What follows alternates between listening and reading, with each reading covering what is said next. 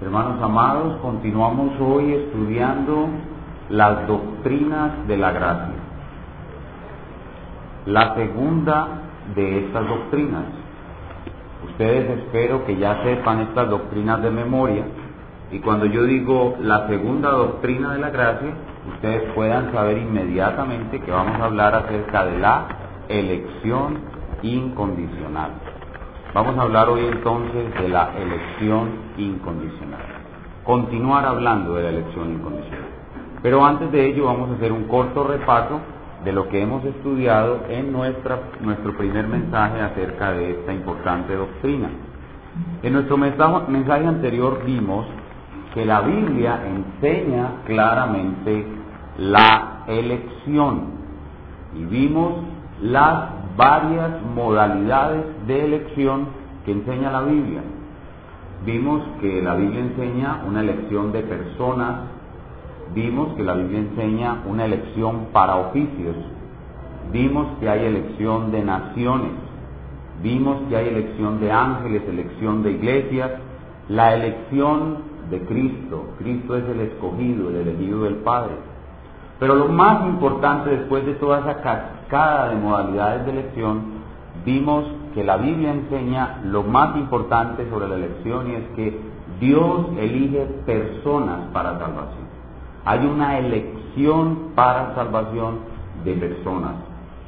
Veíamos que la Biblia nos enseña que de una gran masa caída, una depravación universal, corrupción radical, incapacidad total y responsabilidad absoluta de esa gran masa caída, Dios eligió a muchas personas de toda nación, tribu, pueblo y lengua para que fuesen salvados por medio del Señor Jesucristo, quien sería su redentor.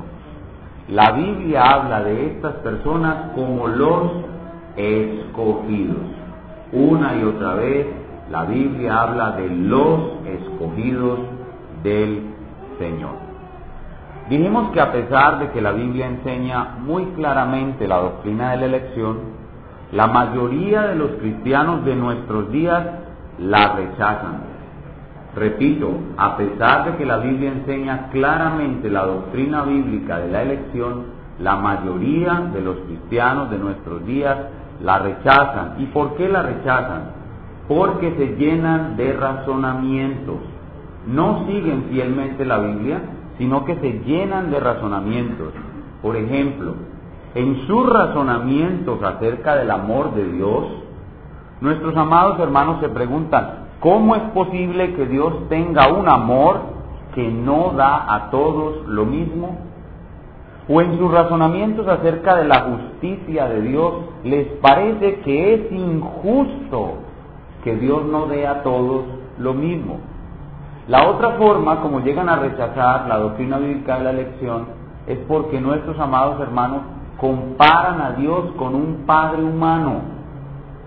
Comparan a Dios con un Padre humano y dicen, un Padre humano nunca dejaría de darle algo bueno a su Hijo caído en desgracia.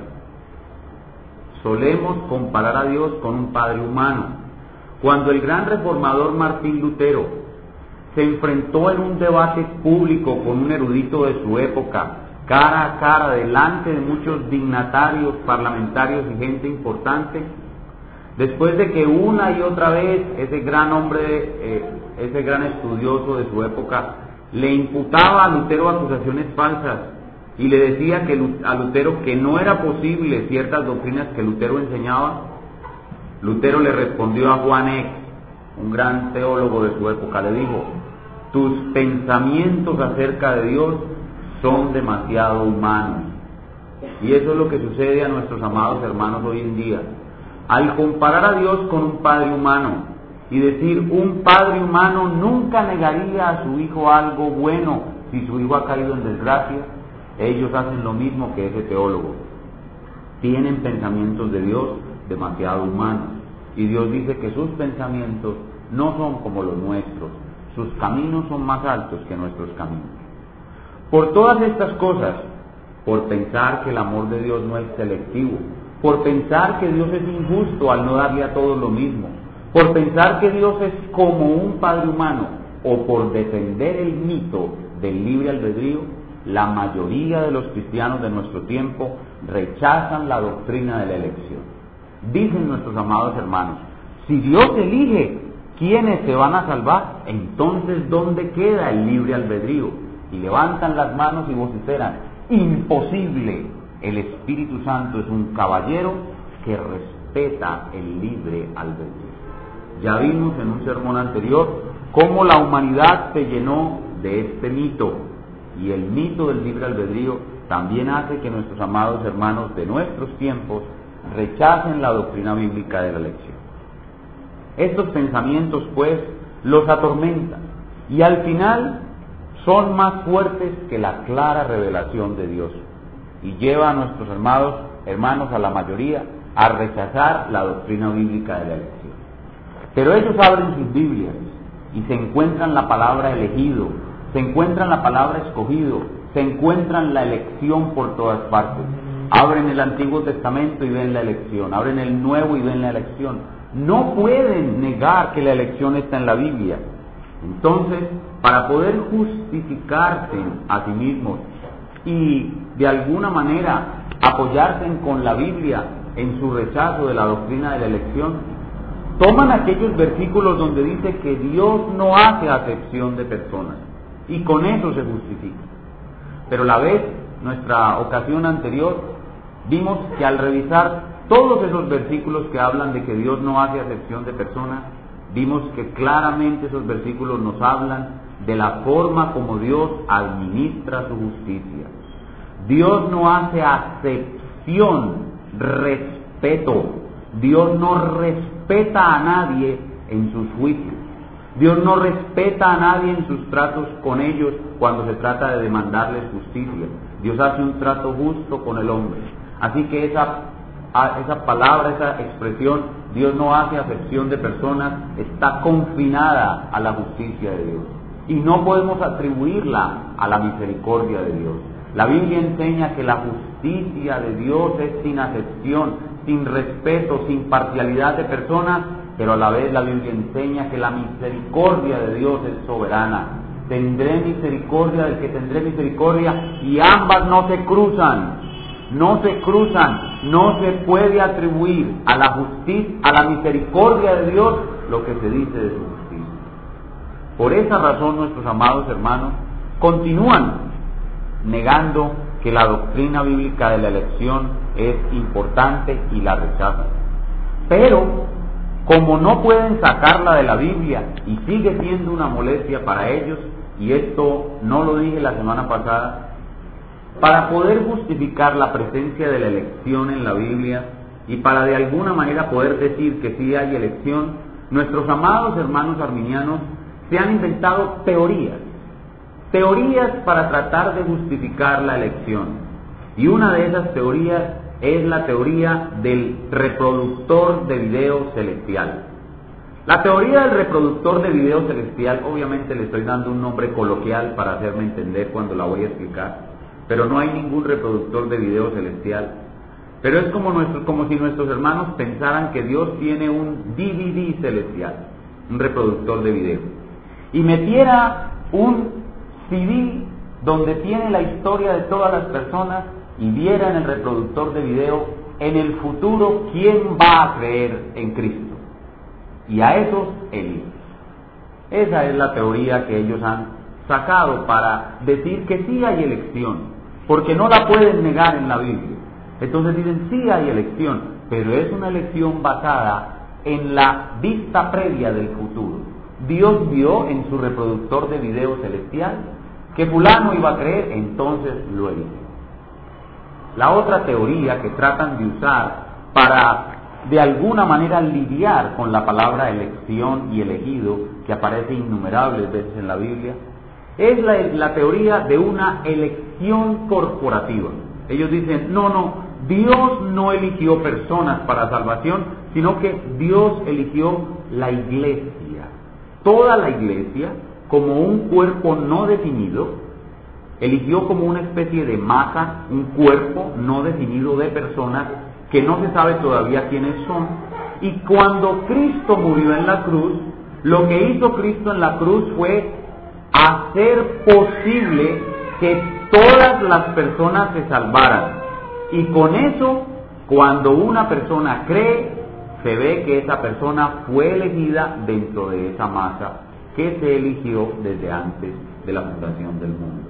Es lo que llaman la teoría de la elección corporativa. No personas, sino una masa, un cuerpo. Cristo muere para, que, para hacer posible la salvación de todo el mundo y cualquiera puede entrar en ese cuerpo cuando su libre albedrío le permite creer en Cristo. Es otra teoría francamente muy mala, muy difícil de creer. ¿Por qué? Porque la palabra elección significa separación particular de algo. Y cuando decimos que Dios eligió a todos en una masa informe, no hay ninguna clase de elección, no hay ninguna clase de separación. Son teorías que ellos han inventado para tratar de lidiar de alguna manera con la presencia tan numerosa de la doctrina de la elección en la Biblia. Estas dos teorías no las mencioné en el, en el sermón anterior por falta de tiempo, pero es bueno que las sepamos y las vamos a volver a ver más adelante con más detalle cuando hablemos de las objeciones a la doctrina de la elección. En el día de hoy entonces vamos a avanzar un poquito más. Ya la semana pasada vimos que la Biblia enseña la elección. Ya sabemos que es claro, los hombres la rechazan, no importa que los hermanos la rechacen, ya nosotros estamos claros, la Biblia la enseña claramente. Hoy vamos a avanzar un poco y hoy veremos el contexto en el cual se realizó, se realizó la elección. El contexto. Veremos cuándo y cómo se realizó la elección de muchos individuos para salvación. Entonces le preguntamos a la Biblia, Santa Biblia, cuándo y cómo se, realizó la elección de muchos para salvación y todos ustedes pueden responder esa pregunta. La Biblia dice, en la eternidad. Antes de la fundación del mundo se realizó la elección, pero aquí es donde viene un término nuevo que vamos a aprender en el día de hoy. ¿Cuándo y dónde se realizó esa elección antes de la fundación del mundo? En un ah, consejo que los teólogos han llamado Consejo Eterno de Redención. Consejo Eterno de Redención. En nuestra iglesia en el pasado hemos hablado del pacto de gracia. El pacto de gracia. Un pacto que se hizo entre las tres personas de la Trinidad para proveer la salvación de los hombres. Bien, el Consejo Eterno de Redención es la primera fase del pacto de la gracia es la base del pacto de la gracia. Entonces, ¿cuándo se realizó? ¿En qué contexto se realizó la elección? Se realizó en el Consejo Eterno de Redención. Voy entonces en este momento a darles a cada uno de ustedes una hoja que nos va a seguir de bosquejo para nuestro estudio en el día de hoy.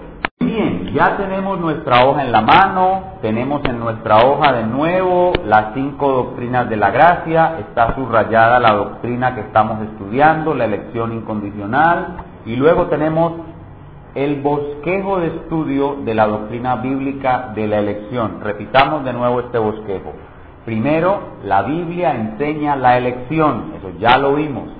Segundo, el contexto y el tiempo en que se realiza la elección es lo que veremos hoy. Luego las características de la elección, los medios y la elección. Luego veremos la no elección, las objeciones a la doctrina de la elección y finalmente las aplicaciones de la doctrina de la elección. El desarrollo del bosquejo ya hemos visto que la Biblia enseña la elección y ahora estamos en este punto número 2 romano el contexto y el tiempo de la elección.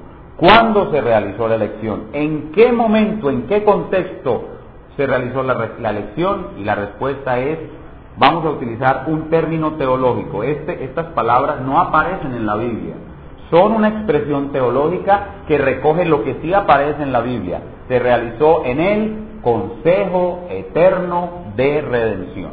Entonces lo que vamos a hacer en el día de hoy es A la definición, su definición, la definición del Consejo Eterno en Redención. B, su base bíblica. Y vamos a ver la mayoría, no todos, pero sí los más importantes textos que sustentan, eh, definen y nos permiten entender este Consejo Eterno de Redención y finalmente veremos sus aplicaciones. Comencemos entonces con la definición del Consejo Eterno de Redención. ¿Qué es el Consejo Eterno de Redención? Es un pacto o acuerdo realizado en la eternidad. Es un pacto o acuerdo realizado en la eternidad entre las personas de la Trinidad, en el cual el Padre da al Hijo un número determinado de personas que Él eligió para salvación. ¿Ven? Ahí está el contexto, el cuándo, el cómo, el dónde. En la eternidad el Padre da al Hijo un número determinado de personas que Él eligió para salvación, para que el Hijo los salve expiando sus pecados. La mayoría en esta congregación ya entienden la palabra expiar. ¿Qué significa expiar? Es una palabra que comunica a la mayoría de los miembros de esta congregación. El Hijo se comprometió a expiar los pecados de estos número de personas que el Padre le dio. El Hijo voluntariamente accede a colocarse bajo las condiciones acordadas en dicho consejo. Y el Espíritu Santo acuerda aplicar los méritos de la obra del Hijo en el tiempo apropiado a esos escogidos por el Padre. Voy a volver a leer la definición para los hermanos que están tomando notas para que la puedan concretar un poco mejor. ¿Qué es el Consejo Eterno de Redención? Es un pacto o acuerdo realizado en la eternidad entre las personas de la Trinidad en el cual el Padre da al Hijo un número determinado de personas que Él eligió para salvación, para que el Hijo los salve expiando sus pecados, a lo cual el Hijo accede voluntariamente, a lo cual el Hijo accede voluntariamente, colocándose bajo las condiciones acordadas en dicho consejo. Y el Espíritu Santo acuerda aplicar los méritos de la obra del Hijo en el tiempo apropiado a esos escogidos por el Padre. Esto es una definición teológica, ustedes no encuentran esto en la escritura. ¿De dónde sale esta definición? Esta definición sale de la escritura. Y esta definición nos permite entender el contexto de la elección. Entonces ahora vamos a nuestro segundo punto, que es el más importante. Tenemos que ver si la Biblia sí permite una definición así. Entonces vamos a ver la base bíblica la base bíblica del Consejo Eterno de Redención. La base bíblica del Consejo Eterno de Redención se puede mm, eh, entender, desarrollar a partir de distintos tipos de pasajes. El Consejo Eterno de Redención es mencionado en la Escritura desde distintos frentes.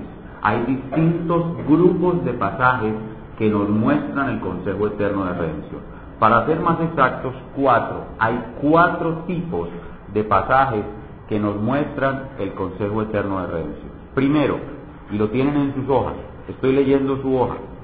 Primero, pasajes que hablan que el Hijo fue ordenado desde la eternidad para la obra que hizo. Pasajes que hablan que el Hijo fue ordenado desde la eternidad para la obra que Él hizo. Y vamos a mirar esos dos, dos pasajes de, estos, de este tipo. Veamos Primera de Pedro capítulo 1, versículo 18 y 19. Primera de Pedro capítulo 1, versículos 18 y 19. Lo leo para ustedes. Si no alcanza a, a, llegar a todas las citas, no importa, presten mucha atención a la lectura para que usted compruebe lo que estamos diciendo. ¿Qué estamos diciendo? Que el consejo eterno de redención se enseña a partir de pasajes que hablan que el Hijo fue ordenado desde la eternidad para la obra que él hizo. Primera de Pedro 1, 18 y 19.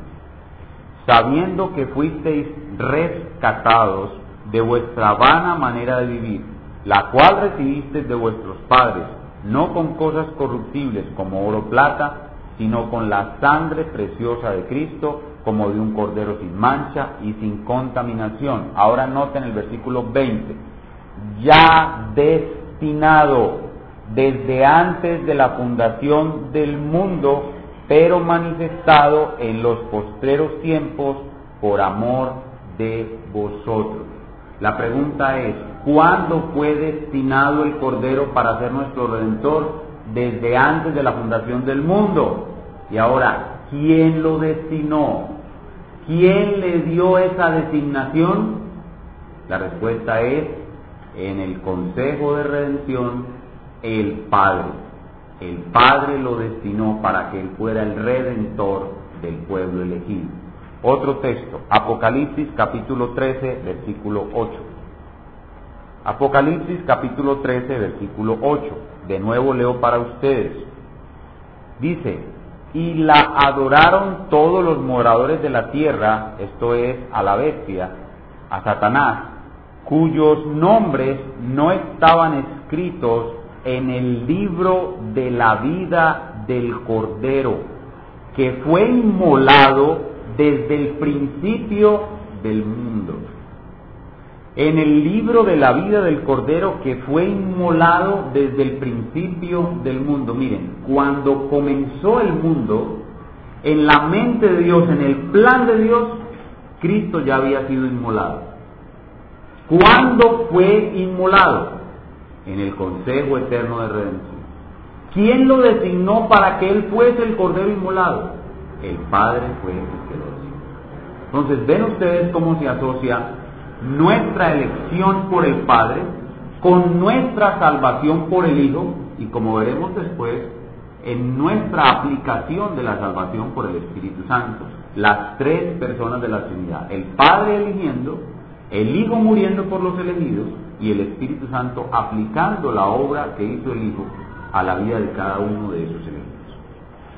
La segunda fuente de evidencia acerca del Consejo Eterno de Redención, estoy leyendo el numeral 2 en su hojita, son los pasajes en los cuales Cristo, cuando estuvo sobre la tierra, habló de una comisión que le dio el Padre y habló de los hijos que el Padre le dio. Cuando el Señor Jesucristo estuvo sobre la tierra, Él habló de la misión que le había dado el Padre y Él habló de los hijos que el Padre le dio. Entonces vamos a ver esa serie de textos. Primero Juan capítulo 6.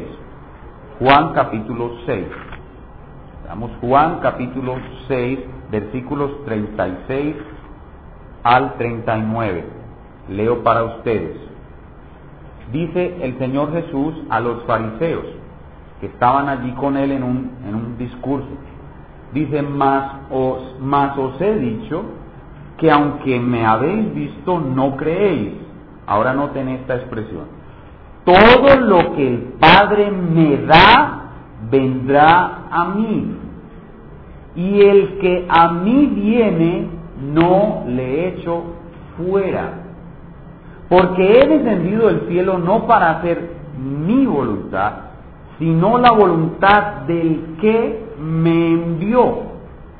¿Y cuál es esa voluntad? Y esta es la voluntad del Padre, que fue el que me envió, que todo lo que me diere, no que de todo lo que me diere, no pierda yo nada, sino que lo resucite en el día postrero. Noten este lenguaje del Señor Jesucristo qué tan claro, qué tan diciente y cómo nos ubica inmediatamente en el consejo eterno de redención. Miren el versículo 37. Todo lo que el Padre me da. Bueno, ¿qué fue lo que el Padre le dio? El texto dice claramente que son personas. Todo lo que el Padre me da. Bueno, ¿cuándo se lo dio? Antes de venir al mundo. ¿Cuándo? ¿Dónde? Pues en el consejo eterno de redención. Dice, no he venido para hacer mi voluntad, versículo 38, sino la voluntad del que me envió. Y esta es la voluntad del que me envió. Bueno, ¿cuándo conoció Cristo esa voluntad? ¿Cuándo recibió Cristo el mandato de venir a traer a los que el Padre le dio a morir por ellos y a redimirlos? Pues tuvo que haber sido en el Consejo Eterno de Redención. Entonces noten la conexión tan clara que hay en estos pasajes.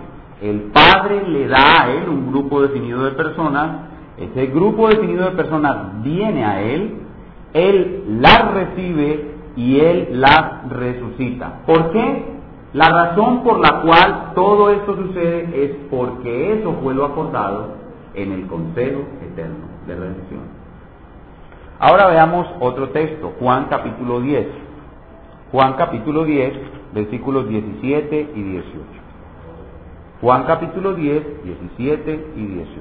De nuevo el mismo lenguaje. El Señor está sobre la tierra y dice, por eso me ama el Padre, porque yo pongo mi vida para volverla a tomar. Nadie me la quita, sino que yo de mí mismo la pongo. Tengo poder para ponerla y tengo poder para volverla a tomar. Y ahora noten lo que dice. Este mandamiento recibí de mi Padre. Señor, ¿y cuándo recibiste este mandamiento? Bueno, si asociamos esto con lo que hemos visto en los versículos anteriores, tenemos que decir necesariamente que fue en el consejo eterno de redención. Ahora veamos los versículos 25 al 29 del mismo Juan 10. Jesús le respondió a los fariseos, os lo he dicho y no creéis. Las obras que yo hago en nombre de mi Padre, ellas dan testimonio de mí pero vosotros no creéis. ¿Por qué? Porque no sois de mis ovejas. En otras palabras, el Padre no me los dio a ustedes. Ustedes no son de mis ovejas. Como les he dicho, mis ovejas oyen mi voz, yo las conozco y me siguen. La pregunta es, ¿cuándo, la ¿cuándo las conoció? ¿Cuándo las conoció? ¿Cuándo se las dio el Padre? ¿Por qué lo siguen? Porque el Padre se las dio, porque Él las conoció, porque Él vino a rescatarlas, es por eso que le siguen. Él no vino a rescatar a esos fariseos que el Padre no le dio. 28. Y yo les doy vida eterna. ¿A quiénes? ¿A todos? ¿A los fariseos? No, a los que el Padre le dio. Y no perecerán jamás, ni nadie las arrebatará de la mano de mi Padre. Mi Padre que me las dio, de nuevo, Señor, ¿cuándo te las dio? Pues en el consejo eterno de redención. Mi Padre que me las dio es mayor que todos y nadie las puede arrebatar de la mano de mi Padre. De nuevo noten la, idea tan poderosa y clara. ¿Por qué el Señor las conoce? Pues porque el Padre se las dio. ¿Cuándo se las dio? En el consejo eterno de redención. ¿Por qué se las dio el Padre? Porque así le plació en su santo amor y en su santa elección. ¿Por qué ellos le siguen? Porque ellos son, ellos son las ovejas el Padre le dio. Nunca debemos separar el hecho de que el Señor vino a morir por un mandato del Padre. Él lo hizo voluntariamente, pero Él recibió también ese mandato en el Consejo Eterno de Redención. Ahora vamos al pasaje cumbre, al pasaje clave, donde está más número de veces, clara y repetidamente, las alusiones a este Consejo Eterno de Redención. Se trata de Juan capítulo 17. En Juan capítulo 17 encontramos una gran cantidad de alusiones de este tipo que nos permiten deducir que hubo un consejo eterno de redención y qué fue lo que pasó ahí. Veamos en Juan 17 primero del 1 al 4. Dice el Señor Jesús, estas cosas habló Jesús y levantando los ojos al cielo dijo, Padre, la hora ha llegado, glorifica a tu Hijo para que también tu Hijo te glorifique a ti cómo le has dado potestad sobre toda carne para que dé vida eterna a los que le diste. Señor Jesús, ¿cuándo recibiste estas personas del Padre? Pues obviamente en el consejo eterno de redención. Y esta es la vida eterna, que te conozcan a ti, el único Dios verdadero, y a Jesucristo a quien has enviado. Señor Jesucristo, ¿cuándo fuiste enviado? ¿Dónde fuiste enviado? ¿Cómo fuiste enviado? Pues no es otra cosa sino en el Consejo Eterno de Redención el Señor Jesús fue enviado. Cuatro, yo te he glorificado en la tierra y he acabado la obra que me diste que hiciese. Señor Jesús, ¿y cuándo te dio el Padre esa obra? ¿Cuál es esa obra? Pues ya lo hemos visto, es la obra de la redención. ¿Y cuándo se dio? En el Consejo Eterno de Redención. Ahora veamos el verso 6. Dice, he manifestado tu nombre a los hombres, no son solamente varones, hombres y mujeres, de todo el mundo, a los hombres que del mundo me diste. Y ahí la palabra mundo tiene una connotación doble. No solamente son judíos, sino mundo es la masa corrompida y putrefacta. De ese mundo, de esa masa corrompida y putrefacta, el Padre eligió a unos y se los dio al Hijo. Dice, tuyos eran, oh Padre, y me los diste tuyos eran, eso significa que son criaturas que pertenecen a Dios, estaban en la masa caída y estaban en la potestad de Dios. Elegirlos o no elegirlos. Y el Señor decidió elegir a algunos y dárselos al Hijo. Tuyos eran y me los diste. Versículo 8. Porque las palabras que me diste, ahora noten otro elemento más del Consejo Eterno de Redención las palabras que me diste en el consejo eterno de redención, el Padre dijo al Hijo las palabras que Hijo debía traer a los suyos. Las palabras que me diste. Señor, ¿y cuándo te dio el Padre esas palabras? Pues por todo lo que hemos visto no hay otra respuesta, sino en dónde? En el consejo eterno de redención. Las palabras que me diste les he dado y ellos la recibieron y han conocido verdaderamente que salí de ti y han creído que tú me enviaste, Señor. ¿Y cuándo fuiste enviado? Pues en el consejo eterno de redención. Versículo 9. Dice, yo ruego por ellos, no ruego por el mundo, miren, no ruego por la masa putrefacta, sino por los que me diste. ¿Cuándo te los dieron, Señor? en el consejo eterno de redención. Tuyos son, tú se los diste al Hijo. Versículo 11.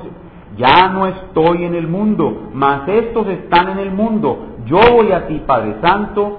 Y de nuevo miren cómo repite, a los que me has dado en el consejo eterno de redención fueron dados, guárdalos en tu nombre para que sean uno, así como nosotros somos uno. Versículo 12 cuando estaba con ellos en el mundo, bueno Señor Jesús, ¿tú para qué repites tanto esto? Es porque es importante. Versículo 12.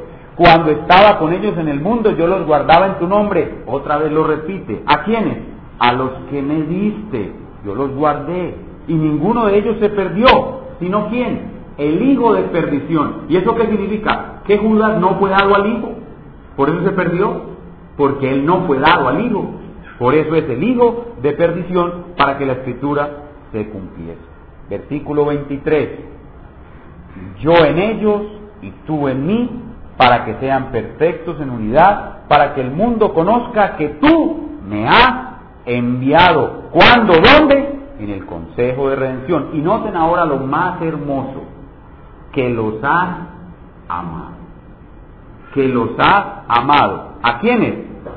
A ellos no a los demás, sino a ellos, a los que me diste. Hermanos, ustedes saben por qué ustedes fueron dados al Hijo para que el Hijo fuera su redentor, porque el Padre los amó. El Padre los amó a ustedes y no al mundo, y no a todos los demás, sino a ustedes, a los elegidos. Lo más lindo de la elección es que fue por amor. Lo vamos a ver en el próximo sermón con más detalle. Pero el Padre los dio al Hijo porque los amó a ustedes. Los amó y los dio al Hijo. Dice, como también a mí me has amado. Ese amor que había entre el Padre y el Hijo es el mismo amor con el cual el Padre les amó a ustedes y a mí. Y nos entregó al Hijo para que Él nos salvara. ¿Cuándo? En el consejo eterno de redención. Finalmente en el versículo 24, otra vez repite, miren, tantas veces ha repetido, ¿las han contado? ¿Contaron las veces? En el examen hay una pregunta sobre cuántas veces se menciona en Juan 17 el consejo eterno de redención. Así que ya saben este punto. Versículo 24. Padre, aquellos, miren otra vez repite, aquellos que me han dado. Y ahí está otra vez la mención. ¿Cuándo, Señor? Pues en el consejo eterno de redención. Quiero que donde yo estoy también ellos estén para que vean mi gloria que me has dado, porque me has amado, y otra vez menciona cuándo, desde antes de la fundación del mundo. Todo esto sucedió cuando? Desde antes de la fundación del mundo. Por eso se llama consejo, porque es entre las personas de la Trinidad. Eterno, porque es de la eternidad. Y de redención, porque determina la salvación o redención de muchas personas que llama la Biblia los elegidos. Ahora, muchas personas dicen, no, pero es que eso solamente son ideas de Juan, del apóstol Juan. No, ya vimos que son ideas de Pedro también. Y son ideas del autor de Hebreos, que muchos creen que es el apóstol Pablo. Vayamos a Hebreos, capítulo 2. Vamos a ver otro pasaje muy claro, tan claro como el agua, que nos deja ver de nuevo este mismo tipo de argumento sobre el consejo eterno de redención. Hebreos capítulo 12, vamos a leer los versículos del 11 al 13. Hebreos capítulo 2, 2, 2, 1, 2, versículos del 11 al 13. Está hablando sin duda alguna del Señor Jesucristo y miren lo que dice. Porque el que santifica y los que son santificados de uno son todos. Por lo cual no se avergüenza de llamarlos hermanos. Señor Jesucristo nos llama hermanos, diciendo, anunciaré a mis hermanos tu nombre, en medio de la congregación te alabaré y otra vez yo confiaré en él y de nuevo, como si fuera Juan, que de nuevo y de nuevo y de nuevo, he aquí yo y los hijos que Dios me dio.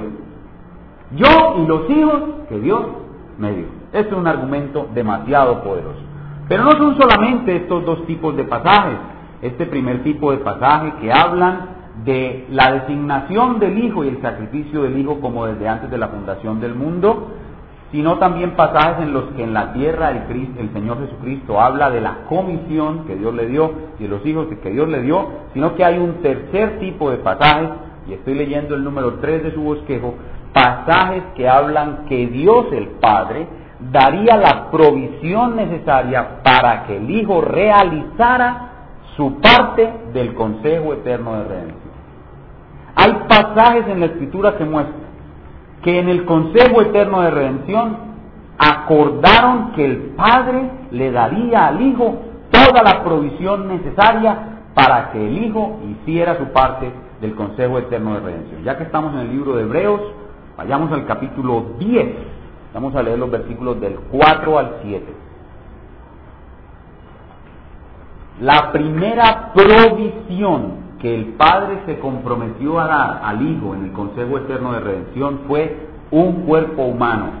Hebreos capítulo 10, versículo 4. Dice, porque la sangre de los toros y de los machos cabríos no puede quitar los pecados. Por lo cual, entrando en el mundo, dice, sacrificio y ofrenda no quisiste. Ahora noten, mas me preparaste cuerpo. Está citando el Salmo 40. ¿De quién está hablando? Obviamente del Señor Jesucristo. Holocaustos y expiaciones por el pecado no te agradaron. Entonces dije, ¿quién está hablando? El Señor Jesucristo. He aquí que vengo, oh Dios, para hacer tu voluntad. ¿La voluntad de quién? La voluntad del Padre. ¿Quién le preparó cuerpo? Le preparó cuerpo el Padre. Como en el rollo del libro está escrito de mí. ¿Y a qué alusión, a qué hace alusión ese rollo del libro? Pues al decreto eterno de Dios. Entonces ven ahí claramente cómo se ve que el Padre preparó un cuerpo, dice, me preparaste cuerpo, porque el sacrificio de los animales no servía. Entonces me preparaste cuerpo y ahora dice el Señor, vengo yo pronto a hacer la voluntad de mi Padre. La otra cosa que el Padre se comprometió a dar al Hijo es todo el apoyo necesario, no solamente cuerpo, sino todos los dones, todos, todas las gracias, la plenitud de la llenura del Espíritu Santo y todo lo que fuera necesario para sostenerlo durante todo el proceso de la redención. Y eso lo vemos en Isaías 42. Isaías capítulo 42, versículo 1. En un pasaje que es claramente mesiánico. Este pasaje está claramente identificado como un pasaje mesiánico. El mismo pasaje permite ver que es un pasaje mesiánico. Isaías 42, 1 dice, He aquí mi siervo. ¿De quién está hablando? Miremos y verá. Yo le sostendré, mi escogido. ¿Será que está hablando del profeta Isaías? No, note bien.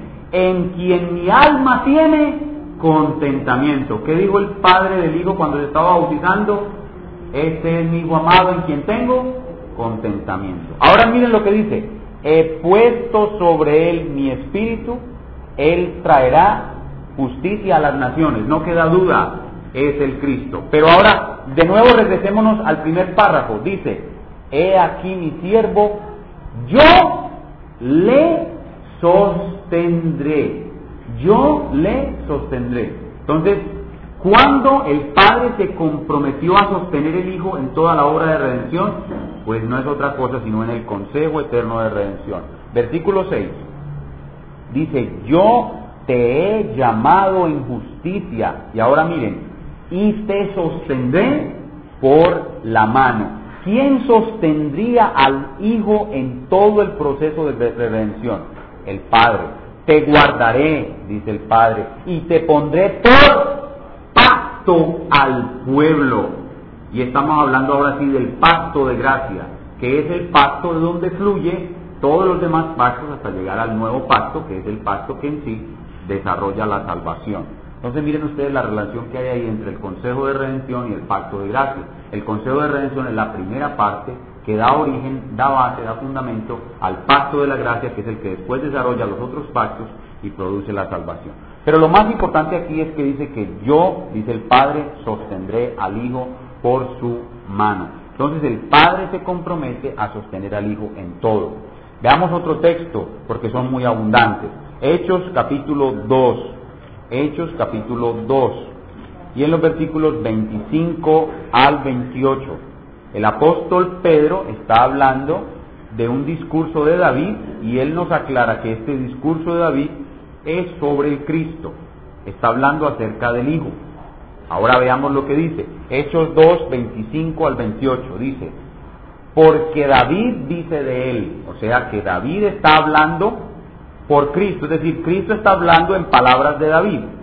Cristo habla en el profeta David, dice, veía al Señor siempre delante de mí, porque está a mi diestra, no seré conmovido, por lo cual mi corazón de se alegró y se gozó mi lengua, y aún mi carne descansará en esperanza, porque no dejarás mi alma en el Seol, ni permitirás que tu santo vea corrupción me hiciste conocer los caminos de la vida, me llenarás de gozo con tu presencia. Dice el Señor aquí a través de David, está a mi diestra, es decir, el Padre estaba junto a él todo el tiempo. Aun cuando el Cristo padeció la muerte, el Padre estaba con él para resucitarlo, para levantarlo de entre los muertos. Nunca lo abandonó, siempre lo sostuvo en todo momento. Entonces, ¿qué es lo segundo, perdón, qué es lo tercero que vemos en esta línea de pasaje que en el Consejo Eterno de Redención se acordó que el Padre daría todo lo necesario para que el Hijo realizara su parte del Consejo Eterno de Redención, lo cual es un cuerpo humano y toda la ayuda y sustento que tendría que, que tener el Hijo para poder realizar la obra de redención. Y finalmente la Biblia nos habla del Consejo Eterno de Redención a través de pasajes que hablan de las recompensas que el Hijo recibiría por cumplir su parte del Consejo Eterno de Redención. Es decir, en el Consejo Eterno de Redención no solamente se acordó qué papel iba a jugar cada uno, el Padre eligiendo, el Hijo muriendo por los elegidos y el Espíritu Santo aplicando la redención, sino que también se acordaron ciertas condiciones. El Padre debería hacer ciertas cosas en favor del Hijo, el Hijo debería enviar junto con el Padre al Espíritu y eh, se acordaron también una recompensa. El Hijo, cuando terminara su obra del Consejo Eterno de Redención, iba a recibir ciertas recompensas. Y veamos esas recompensas. Filipenses capítulo 2, versículos del 5 al 11. Filipenses capítulo 2, del 5 al 11. Leo para ustedes Filipenses capítulo 2 del 5 al 11. Noten, noten con detalle cómo después de que el apóstol Pablo habla de la obra que hizo el Hijo, presenta la recompensa. Noten bien. Haya pues en vosotros este sentir que hubo también en Cristo Jesús, el cual siendo en forma de Dios, no estimó el ser igual a Dios como cosa que aferrarse, sino que se despojó a sí mismo, tomando forma de siervo hecho semejante a los hombres, y estando en la condición de hombre, se humilló a sí mismo, haciéndose obediente, cumplió su parte, haciéndose obediente hasta la muerte y muerte de cruz, cumplió su parte del pacto eterno de redención.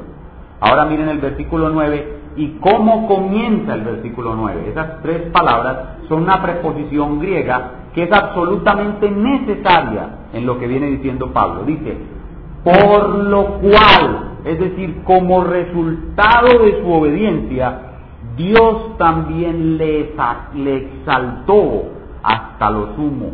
La exaltación del Hijo es el resultado, la recompensa que el Padre le da por su obediencia. Le dio un nombre que es sobre todo nombre, para que en el nombre de Jesús se doble toda rodilla de los que están en los cielos y en la tierra y debajo de la tierra, y toda lengua confiese que Jesucristo es el Señor, para la gloria de Dios Padre. Entonces, la exaltación del Hijo es una recompensa por su obediencia. El Hijo es exaltado en grado sumo. Y quiero leerles del gran puritano John Owen en qué consiste esta exaltación. Dice Owen, ¿de qué consiste la gloria de Cristo en su exaltación? Consiste en lo siguiente. La exaltación de su naturaleza humana en unión con la naturaleza divina muy por encima de toda la creación en poder, dignidad, autoridad y señorío. Esto es lo que hace a la persona de Cristo tan gloriosa. Esta naturaleza del hombre Cristo Jesús está llena de todas las gracias divinas y perfecciones de las cuales la limitada naturaleza es capaz de llenarse, pero no está mezclada con su naturaleza divina, ni tampoco ha sido deificada, es decir, su naturaleza humana no ha sido deificada. Su naturaleza humana no tiene ninguna propiedad esencial de la deidad que le haya sido comunicada a ella. Su naturaleza humana no fue hecha omnisciente, no fue hecha omnipresente, no fue hecha omnipotente, sino que fue exaltada muy por encima de la gloria de los ángeles y de los hombres. Está más cerca a Dios, goza de más comunión con Dios, de más gloriosa luz, amor y poder divinos que cualquier ángel u hombre. Sin embargo, sigue siendo humano. Los creyentes también tendrán una naturaleza humana glorificada en el cielo, pero la de él será superior a todos.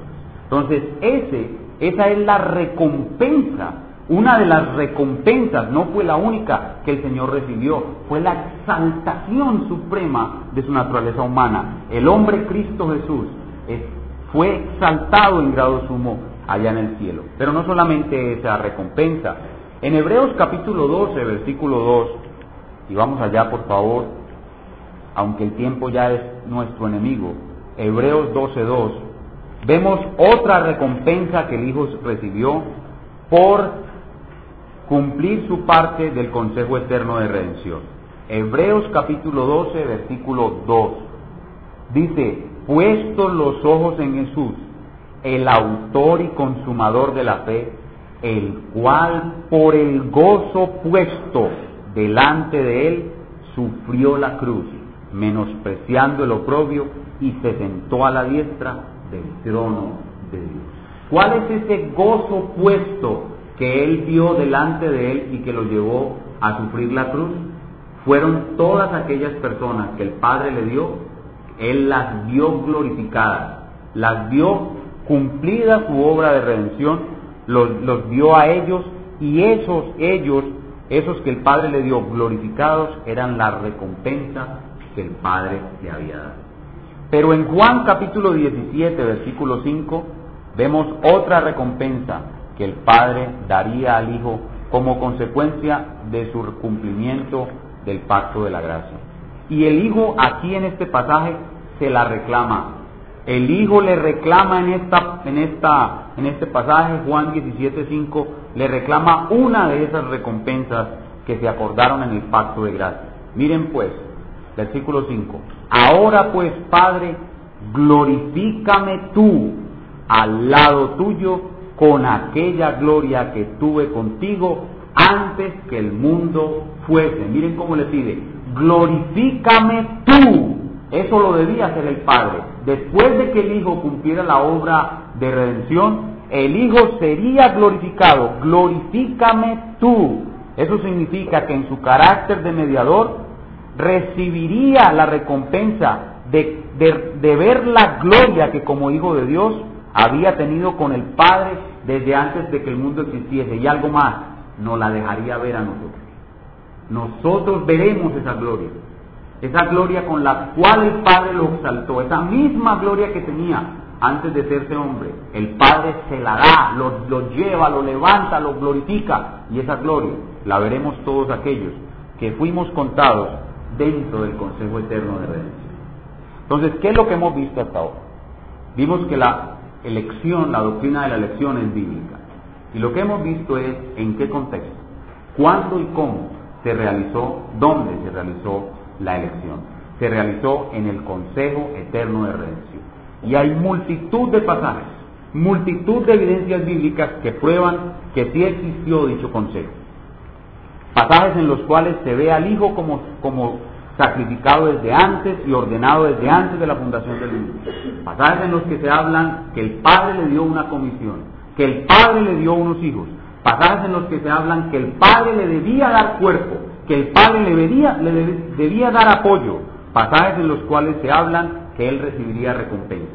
Todo eso habla de una sola cosa, hermano, de un consejo eterno de redención, que es el contexto en el cual se llevó a cabo nuestra elección.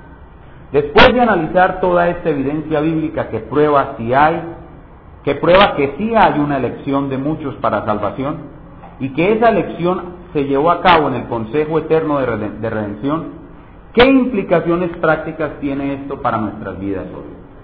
Terminemos este mensaje preguntándonos en qué nos beneficia a nosotros saber esta doctrina, esta teología que hemos estudiado hoy acerca del Consejo Eterno de Redención.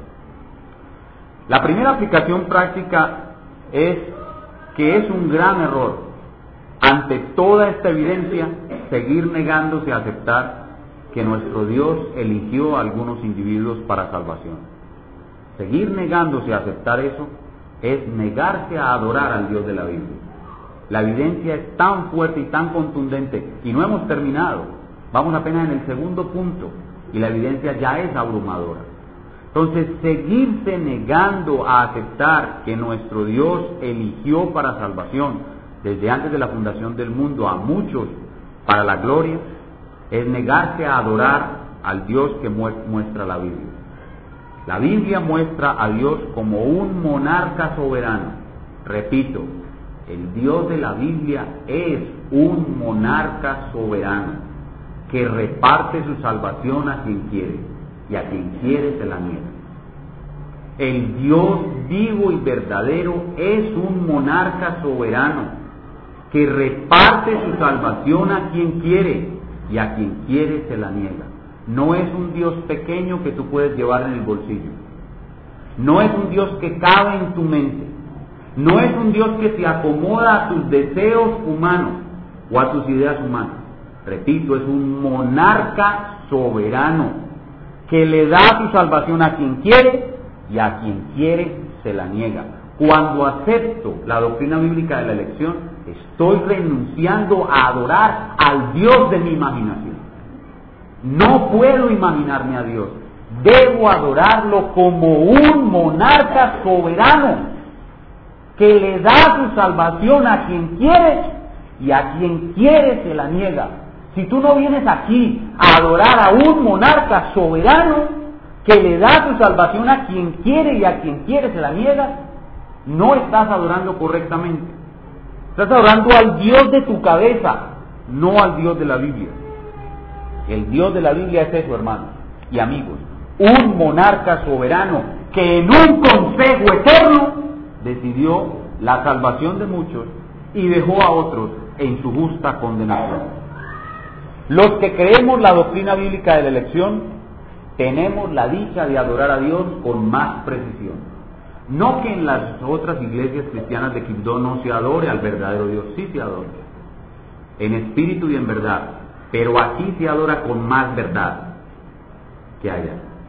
Aquí con más verdad, porque aquí se adora a ese monarca soberano que reparte su salvación a quien quiere y a quien quiere se la niega, y allá se adora un monarca soberano que depende del libre albedrío de los hombres, por tanto no es tan soberano.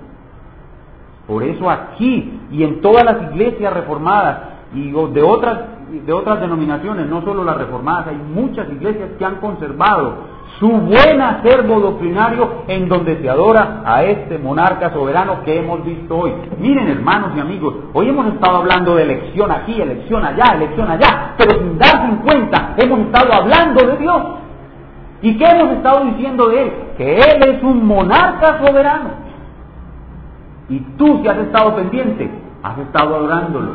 A medida que escuchas que Él eligió en un santo consejo de redención eterno, has estado adorándolo y dándote cuenta quién es Él. Por medio de la exposición de algo tan ah, sencillo como es que Dios eligió. Entonces, hermano, habla a los creyentes que están aquí. ¿Crees tú la doctrina bíblica de la redención? Los que digan amén, debo decirles, que Dios les ha dejado conocerle mucho más que a otros hijos suyos que rechazan la doctrina de la elección. Ustedes son, hermanos, que creen la doctrina de la elección, doblemente bienaventurados. Doblemente bienaventurados, porque son salvos y adoran a un monarca soberano que da su salvación a quien quiere y a quien quiere que la dé. Pero debemos tener la seguridad de que realmente somos elegidos. No basta simplemente con venir a escuchar cosas aquí y decir, oh, qué bonita. No. Debemos tener la seguridad de que realmente somos elegidos. Y aquí entonces hablo también a las personas que están aquí, que no son creyentes todavía consagrados, que no se reconocen a sí mismos como creyentes. Y es que todos debemos procurar saber si hemos sido salvados o no. No procurar saber si somos elegidos o no. Los que ya andamos en Cristo sabemos que somos elegidos porque tenemos evidencias, rasgos distintivos. Pero las otras personas comunes y corrientes, a ellos nosotros nunca deberíamos hablarles de la elección. Esta doctrina que estamos hablando hoy no es un buen tema para una persona como Paulina, para una persona como Ney y la señora que vino con, con ella. ¿Por qué? Porque a ellas no les interesa saber si son elegidas de Dios o no. Eso es un cuento de nosotros los cristianos. A ellas lo único que les debe interesar es que son pecadores. Aquí en esta sala, todos somos pecadores. Hay unos que somos pecadores elegidos, que ya sabemos, y hay otros que simplemente son pecadores. Y no deben preocuparse si son elegidos o no. Deben preocuparse de que son pecadores, no de que son elegidos sino de que son pecadores. ¿Y por qué deben preocuparse por eso? Porque Cristo vino a salvar pecadores y Él les está ofreciendo ahora mismo. No que sepan si sus nombres fueron escritos en el libro de la vida, no. Él no les está ofreciendo eso, Él les está ofreciendo la salvación. Y después de que reciban el perdón de los pecados, van a saber que fueron salvos. ¿Por qué? Porque fueron escritos en el libro de la vida. De hecho, cuando estamos delante de la puerta del cielo, vemos en la parte de adelante un letrero que dice, arrepiéntete de tus pecados y cree en el Evangelio. Vemos ese letrero y decimos, sí Señor, soy pecador, me arrepiento y creo en Cristo. Y paso la puerta y miro el umbral después de que pasé y dice, estás aquí porque fuiste elegido. Pero no nos debe interesar tratar de mirar lo que hay detrás primero, debemos mirar primero lo que hay delante. Delante dice, arrepiéntete pecador, que vas a ir al infierno, arrepiéntete. Cristo murió en la cruz para salvar pecadores como tú. Mira a Cristo, arrepiéntete de tu pecado. Para nada, dice la palabra elección. Para nada. En el anverso del umbral de la puerta del cielo, no dice la palabra elección, dice la palabra arrepentimiento, dice la palabra fe, pero al reverso del, portal de la puerta del cielo dice, estás aquí porque fuiste elegido porque tu nombre fue escrito desde antes de la fundación del mundo. Hoy estás aquí porque tu nombre fue mencionado en el Consejo Eterno de Redención. Y tú dices, maravilloso el Señor que me salvó. Pero antes de poder ver eso, tienes que ver primero tus pecados que están a la puerta del cielo. A la puerta del cielo ves tus pecados, toda tu inmundicia y tu horripilancia, tu maldad. Junto a ella hay una cruz y la palabra de Dios te invita, mira esa cruz para que tu pecado sea borrado. Entra por la puerta estrecha y después sabrás si fuiste elegido o no. Realmente, todos los elegidos tenemos que entrar así, no primero pensando si somos elegidos o no, sino viendo nuestros pecados, pidiendo perdón a Cristo y entrando por la puerta y luego disfrutando de las ricas mieles de saber que sí fuimos elegidos. Pidamos entonces a Dios, hermanos y amigos, que de las personas que estamos aquí, algunas que ya sabemos que somos elegidos, podamos seguir andando en santidad y servir mucho más al Señor con nuestro gozo de saber que somos elegidos. Y las personas que están aquí que aún no han entregado sus vidas a Cristo, que no se preocupen para nada por saber si son o no elegidos, sino por sus pecados y que Dios les dé la gracia de entender su necesidad de salvación, que está solamente en Cristo, quien les dice hoy, ven, ven a la salvación, ven que aquí está el perdón, arrepiéntete de tus pecados y cree en Cristo que murió y resucitó. Vamos entonces a cerrar nuestros ojos, a inclinar nuestro rostro y a darle gracias a Dios por la exposición de su palabra. Padre nuestro, Señor de los cielos, Gracias por la exposición de tu palabra en este día. Hoy hemos visto algo hermoso, algo sublime, algo maravilloso que es del resorte de tu sola deidad. Allá en la eternidad pasada, donde solo habían tres personas y no había nada más, se reunió un egregio consejo, un consejo incomparable y sublime. Las tres personas de la Trinidad, viendo la masa humana caída, en amor el Padre eligió, dio sus elegidos al Hijo, el Hijo se comprometió a redimirlos y el Espíritu a aplicar la salvación lograda por el Hijo en su buen tiempo a aquellos que el Padre eligió. Qué insigne y noble consejo. Y lo más maravilloso, Señor, de ese consejo que hemos podido ver hoy es que los nombres de muchos de los que estamos aquí fueron mencionados por el Padre aceptados por el Hijo y llevados hasta el Espíritu Santo. Y por eso, cuando anuncie el arcángel que más tiempo no habrá, y aclare esplendoroso el día final, cuando todos los salvados se congreguen ante Dios, entre ellos yo también tendré lugar.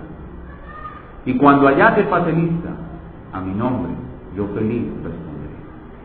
Te damos gracias por aquellos que estamos aquí, que ya estamos seguros de nuestra salvación seguros de nuestra elección. Y gracias te damos, Señor, porque al conocer nuestra salvación y conocer un poco más al Dios Trino, que es un monarca soberano, que reparte su salvación a quien quiere y a quien quiere se la niega, podemos entregarle con más sabiduría y entendimiento todas nuestras vidas y adorarle con más verdad. Te damos muchísimas gracias por el gozo de nuestra salvación experimentado hoy en la exposición de este pasaje, de este tema. Te damos gracias, Señor, por el gozo de nuestra salvación, porque ¿qué podemos tener más grande nosotros en la vida? Que el nombre mío y de mis hermanos aquí haya sido pronunciado por Dios el Padre en el Consejo Eterno de la No podemos tener algo más grande que eso. No podemos tener algo más grande y más sublime que esto, que el nombre mío. Y de paso, el nombre que me puso mi madre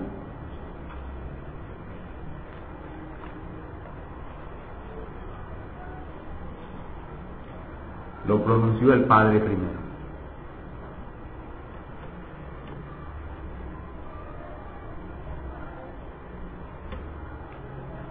El nombre que me puso mi madre